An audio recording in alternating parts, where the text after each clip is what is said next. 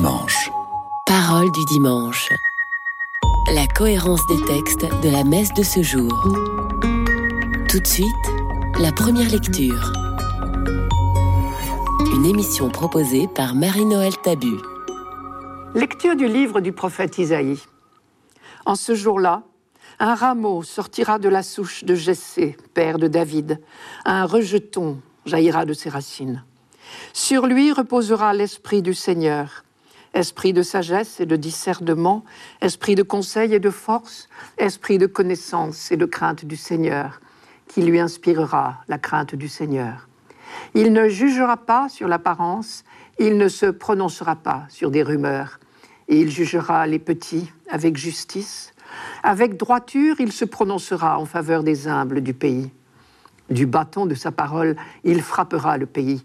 Du souffle de ses lèvres, il fera mourir le méchant.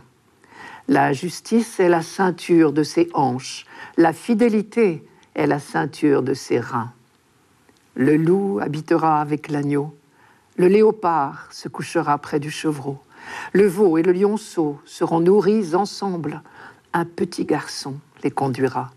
La vache et l'ours auront même pâture leurs petits auront même gîte. Le lion, comme le bœuf, mangera du fourrage. Le nourrisson s'amusera sur le nid du cobra et sur le trou de la vipère. L'enfant étendra la main. Il n'y aura plus de mal ni de corruption sur toute ma montagne sainte, car la connaissance du Seigneur remplira le pays, comme les eaux recouvrent le fond de la mer. Ce jour-là, la racine de Jessé sera dressée comme un étendard pour les peuples. Les nations la chercheront et la gloire sera sa demeure.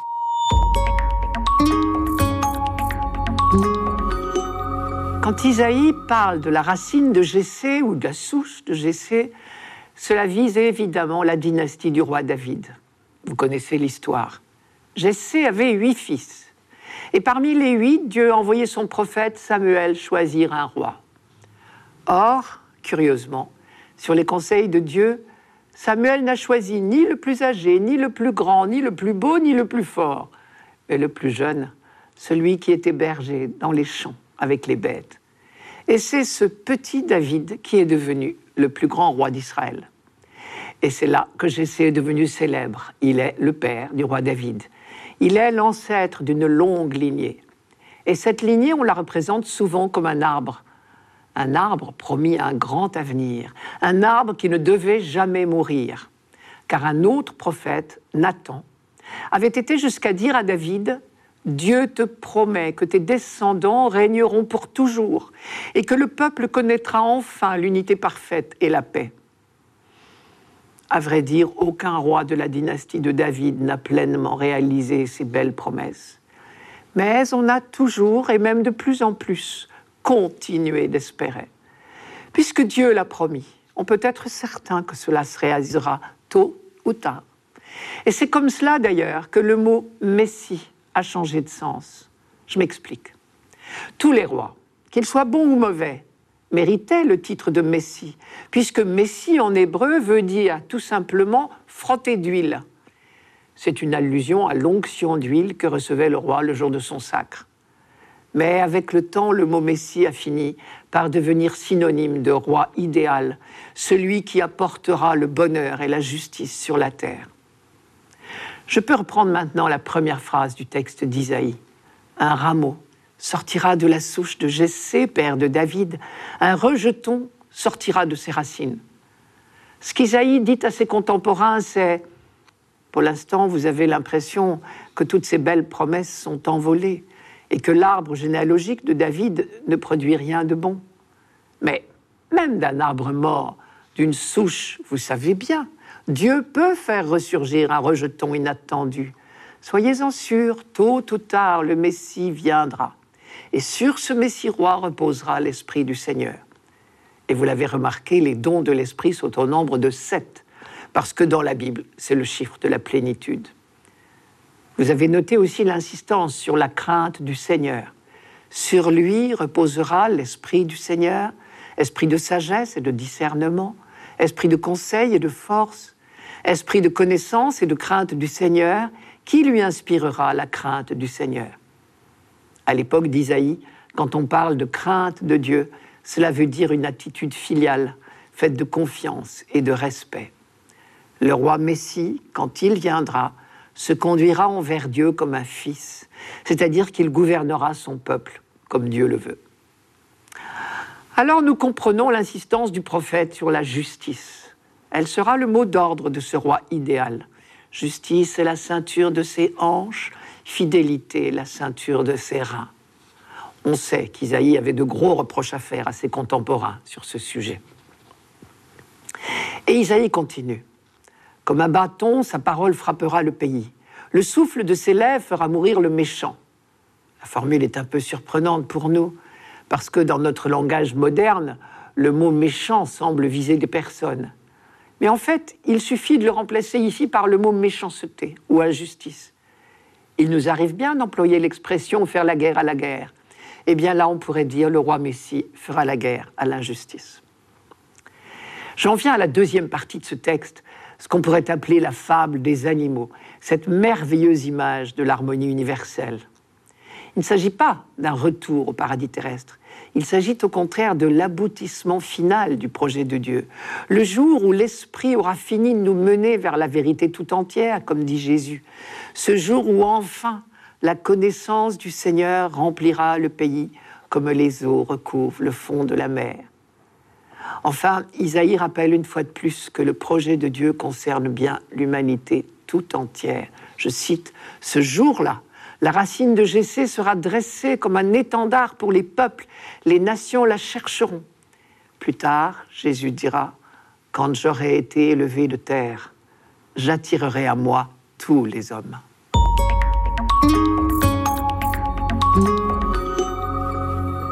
Radio Notre-Dame. Parole du dimanche. Parole du dimanche. La cohérence des textes de la messe de ce jour. Tout de suite, le psaume. Une émission proposée par Marie-Noël Tabu. Psaume 71. Dieu, donne au roi tes pouvoirs, à ce fils de roi ta justice. Qu'il gouverne ton peuple avec justice, qu'il fasse droit aux malheureux. En ces jours-là fleurira la justice, grande paix jusqu'à la fin des lunes. Qu'il domine de la mer à la mer et du fleuve jusqu'au bout de la terre. Il délivrera le pauvre qui appelle et le malheureux sans recours. Il aura souci du faible et du pauvre, du pauvre dont il sauve la vie. Que son nom dure toujours, sous le soleil que subsiste son nom. En lui, que soient bénies toutes les familles de la terre, que tous les pays le disent bienheureux.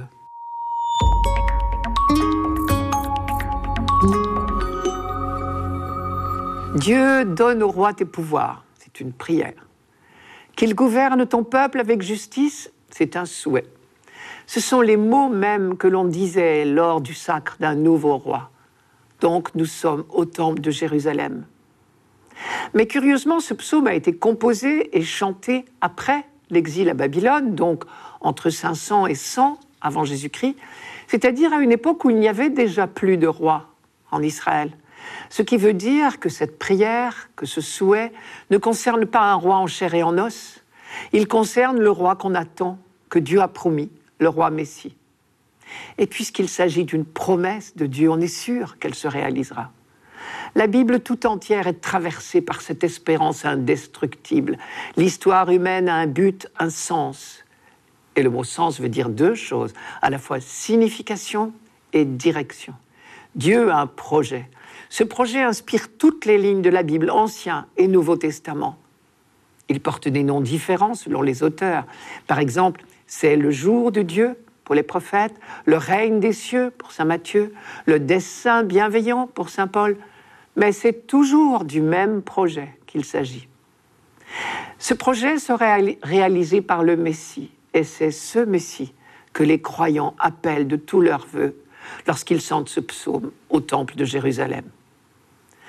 Son projet de bonheur, Dieu l'avait déjà annoncé dès sa première parole à Abraham au chapitre 12 de la Genèse, alors que celui-ci ne s'appelait encore que Abraham. Dieu lui avait promis En toi seront bénies toutes les familles de la terre. Et je crois qu'il est très important de ne jamais oublier que dès le début de la révélation biblique, il est clair que l'humanité tout entière est concernée, même si on ne l'a pas compris tout de suite. Le peuple d'Israël a découvert peu à peu qu'il est élu non pas pour garder son beau secret pour lui tout seul, mais pour annoncer au monde le projet de Dieu. Notre psaume ne dit pas autre chose. En lui, sous-entendu le roi Messie, que soient bénies toutes les familles de la terre, que tous les pays le disent bienheureux. Et un autre verset reprend une autre promesse de Dieu à Abraham, au chapitre 15 de la Genèse cette fois. Je cite, Le Seigneur conclut une alliance avec Abraham en ces termes, C'est à ta descendance que je donne ce pays, du fleuve d'Égypte au grand fleuve, le fleuve Euphrate. Et le psaume répond en écho, Qu'il domine de la mer à la mer et du fleuve jusqu'au bout de la terre. Nous sommes peut-être un peu surpris qu'on puisse tant rêver d'un roi et d'un roi qui domine sur toute la planète, de la mer à la mer et du fleuve jusqu'au bout de la terre. Nos empereurs les plus ambitieux n'ont jamais osé rêver jusque-là. Mais il ne faut pas oublier que dans la Bible, c'est en définitive le peuple qui est au centre de la promesse. Le roi n'est qu'un instrument dans la main de Dieu, un instrument au service du peuple. Et ce peuple aura la dimension de l'humanité. Une humanité enfin fraternelle et pacifique, où plus personne ne connaîtra l'humiliation. Je cite encore, en ces jours-là fleurira la justice. Grande paix jusqu'à la fin des lunes. Enfin sera réalisé le rêve de justice et de paix qui hante toute l'humanité depuis les origines. Ce n'est pas pour rien que le nom même de Jérusalem, Yerushalayim en hébreu, veut dire ville de la paix. Mais Bagdad aussi veut dire demeure de la paix, et Dar es Salam tout autant, parce que tous les peuples en rêvent depuis toujours. Et c'est la force incroyable, l'audace de la Bible d'affirmer contre vents et marées et contre toutes les apparences contraires que le jour de la paix viendra. Et comme justice et paix vont ensemble, il n'y aura plus de pauvres à la surface de la terre. Alors la terre sera vraiment sainte comme elle doit être. Cet idéal-là court lui aussi tout au long de la Bible. Le livre du Deutéronome disait Il n'y aura pas de pauvres chez toi. Et le psaume s'inscrit dans cette ligne, je cite, Il aura souci, c'est le roi, il aura souci du faible et du pauvre, du pauvre dont il sauve la vie. Tout ce psaume rappelle donc la promesse de Dieu et lui demande de hâter ce jour.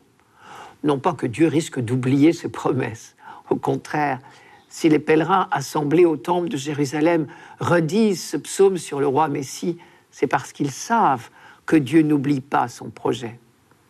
Quand nous prions, il ne s'agit pas de rappeler à Dieu quelque chose qu'il risquerait d'ignorer ou d'oublier. Quand nous prions, nous apprenons à regarder le monde avec les yeux de Dieu. Nous nous replaçons devant le projet de Dieu pour raviver notre espérance et pour trouver la force de travailler à l'accomplissement de la promesse. Car la paix, la justice, le salut des pauvres et des malheureux ne viendront pas par un coup de baguette magique à nous de prier, de faire nôtre le projet de Dieu et de nous laisser guider par l'Esprit Saint pour nous engager dans ce combat. Avec sa lumière, avec sa force, avec sa grâce, nous y arriverons.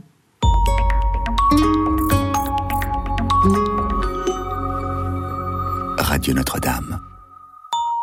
Parole du dimanche. Parole du dimanche. La cohérence des textes de la messe de ce jour. Tout de suite, la deuxième lecture. Une émission proposée par Marie-Noël Tabu. Lecture de la lettre de Saint Paul apôtre aux Romains. Frères, tout ce qui a été écrit à l'avance dans les livres saints l'a été pour nous instruire, afin que grâce à la persévérance et au réconfort des Écritures, nous ayons l'espérance. Que le Dieu de la persévérance et du réconfort vous donne d'être d'accord les uns avec les autres selon le Christ Jésus. Ainsi d'un même cœur, d'une seule voix, vous rendrez gloire à Dieu, le Père de notre Seigneur Jésus-Christ. Accueillez-vous donc les uns les autres, comme le Christ vous a accueillis, pour la gloire de Dieu. Car je vous le déclare, le Christ s'est fait le serviteur des Juifs en raison de la fidélité de Dieu pour réaliser les promesses faites à nos pères. Quant aux nations, c'est en raison de sa miséricorde qu'elles rendent gloire à Dieu. Comme le dit l'Écriture, c'est pourquoi je proclamerai ta louange parmi les nations, je chanterai ton nom.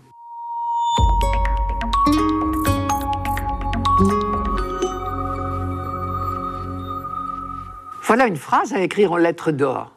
Tout ce qui a été écrit à l'avance dans les livres saints l'a été pour nous instruire, afin que nous ayons l'espérance.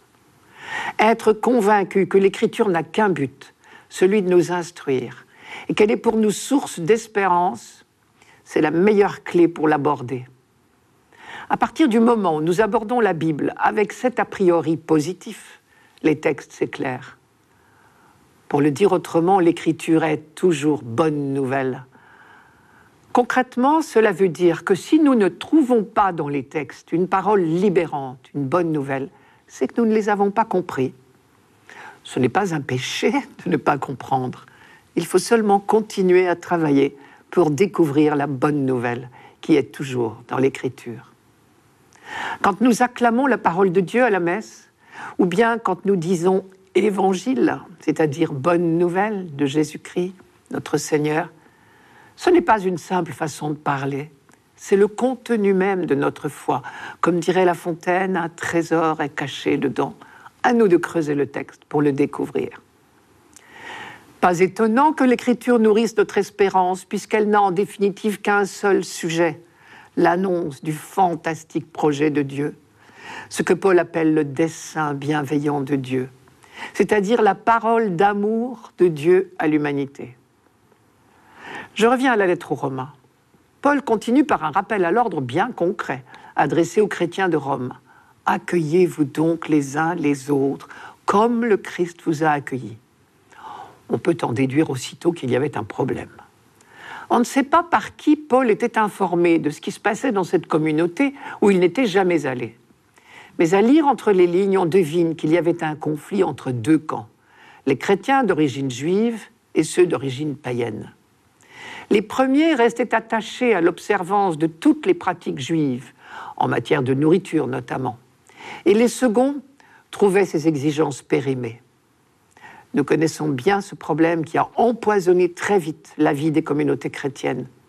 Selon les lieux et les communautés, il pouvait jouer dans les deux sens. Soit les chrétiens d'origine juive voulaient imposer les pratiques juives à ceux qui étaient issus du paganisme. Soit les chrétiens issus du paganisme se considéraient comme des esprits supérieurs parce qu'ils ne s'astreignaient pas à des pratiques jugées surannées. À Rome, il s'agit peut-être de ce second cas. En tout cas, il est clair que la discorde et peut-être le mépris s'installaient. Dans les versets qui précèdent notre passage d'aujourd'hui, Paul leur a dit Recherchons donc ce qui convient à la paix et à l'édification mutuelle. Et aussi que chacun de nous cherche à plaire à son prochain en vue du bien pour édifier, sous-entendu pour édifier la communauté. Édifier, c'est un mot du vocabulaire de la construction. Paul veut dire par là que chacune de nos communautés chrétiennes est un édifice à construire au jour le jour. Encore faut-il que nous y mettions un peu du ciment de la patience et de la tolérance. Ici, il leur dit que le Dieu de la persévérance et du réconfort vous donne d'être d'accord les uns avec les autres selon le Christ Jésus. Comme toujours, la règle de la conduite des chrétiens doit être d'imiter le Christ lui-même. Accueillez-vous donc les uns les autres comme le Christ vous a accueillis. Et qu'a fait le Christ? Paul précise le Christ s'est fait le serviteur des Juifs, ce qui est une allusion au personnage du serviteur décrit par Isaïe. Vous vous souvenez de ces quatre textes des chapitres 42 à 53 du livre d'Isaïe qui décrivent le serviteur de Dieu. Choisi par Dieu, le texte dit même qu'il est l'élu de Dieu, le serviteur, instruit chaque matin par la parole, donne sa vie pour ses frères. Et grâce au don de sa vie, il sauve ses frères. Et mieux encore, le salut de Dieu parvient à toutes les nations.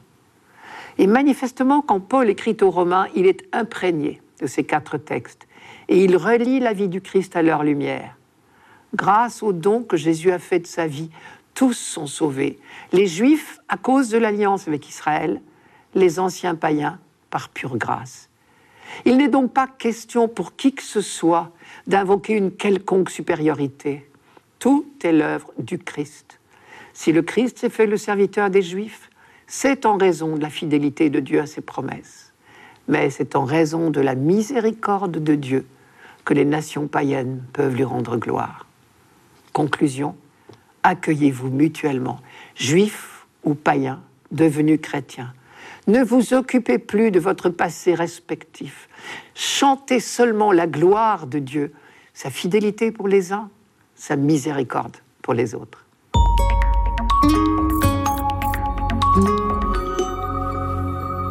Radio Notre-Dame. Parole du dimanche. Parole du dimanche. La cohérence des textes de la messe de ce jour. Pour finir, l'Évangile.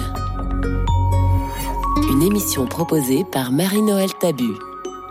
Évangile de Jésus-Christ selon saint Matthieu. En ces jours-là, paraît Jean le Baptiste, qui proclame dans le désert de Judée Convertissez-vous, car le royaume des cieux est tout proche. Jean est celui que désignait la parole prononcée par le prophète Isaïe. Voix de celui qui crie dans le désert, Préparez le chemin du Seigneur, rendez droit ses sentiers. Lui, Jean, portait un vêtement de poils de chameau et une ceinture de cuir autour des reins.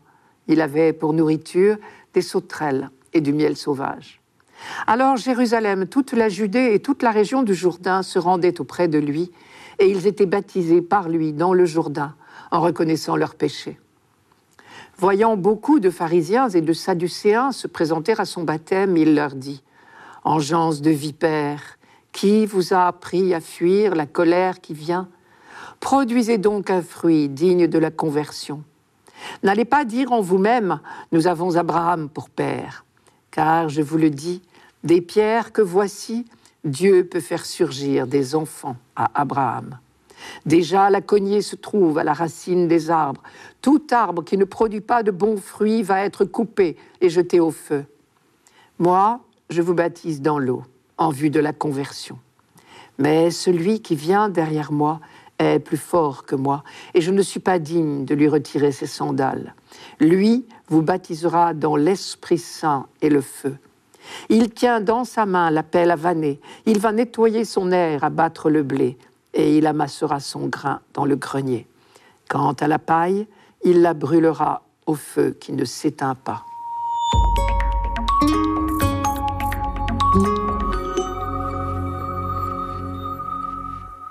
Quand Jean-Baptiste commence sa prédication, L'occupation romaine dure depuis 90 ans à peu près.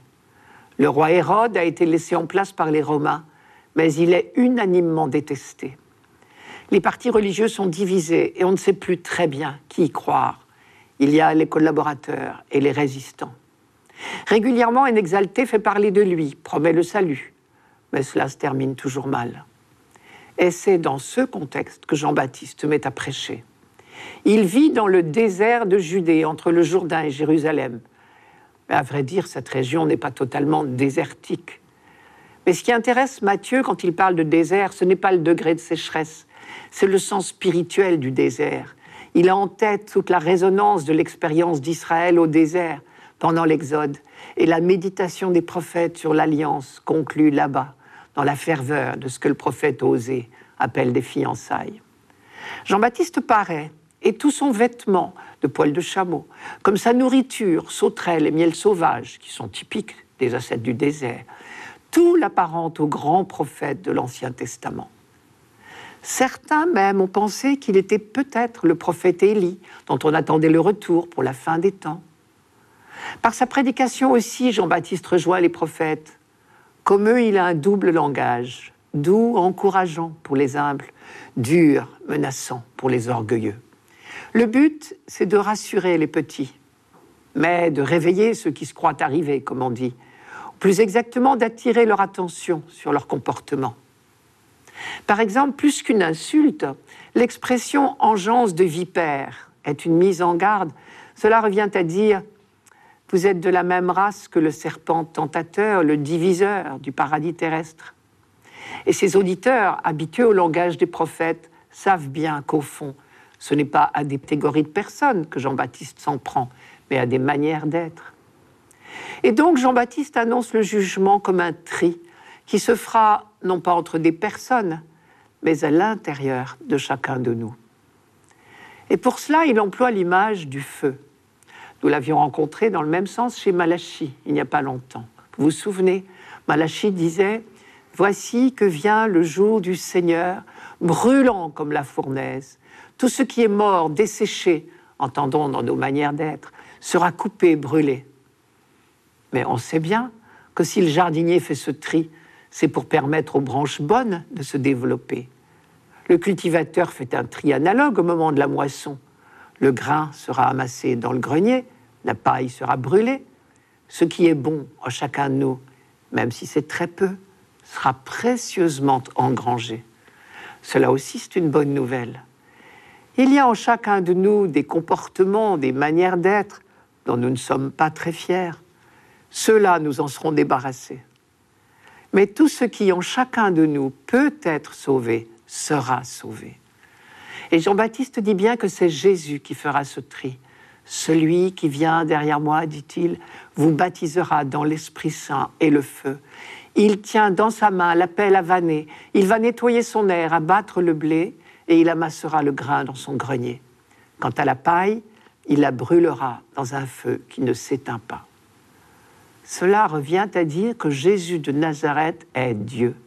Car dans tout l'Ancien Testament, Dieu a été présenté comme le seul juge, celui qui sonde les reins et les cœurs, celui qui connaît tout homme en vérité. Et Jean-Baptiste marque bien la différence. Lui-même n'est pas le Messie. C'est Jésus et personne d'autre qui baptisera, c'est-à-dire qui plongera l'humanité dans le feu de l'Esprit Saint. Je dis le texte, moi je baptise dans l'eau, sous-entendu parce que je ne suis qu'un homme, mais lui vous baptisera dans l'Esprit Saint et le feu. Qui dispose à son gré de l'Esprit de Dieu, sinon Dieu lui-même?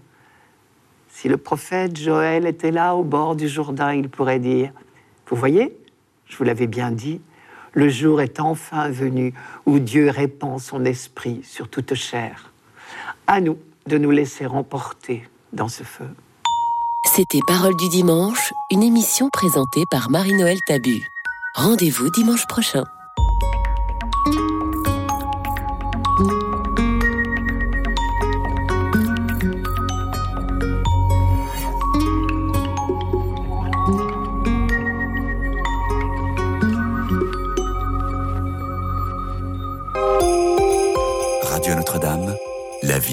Sens.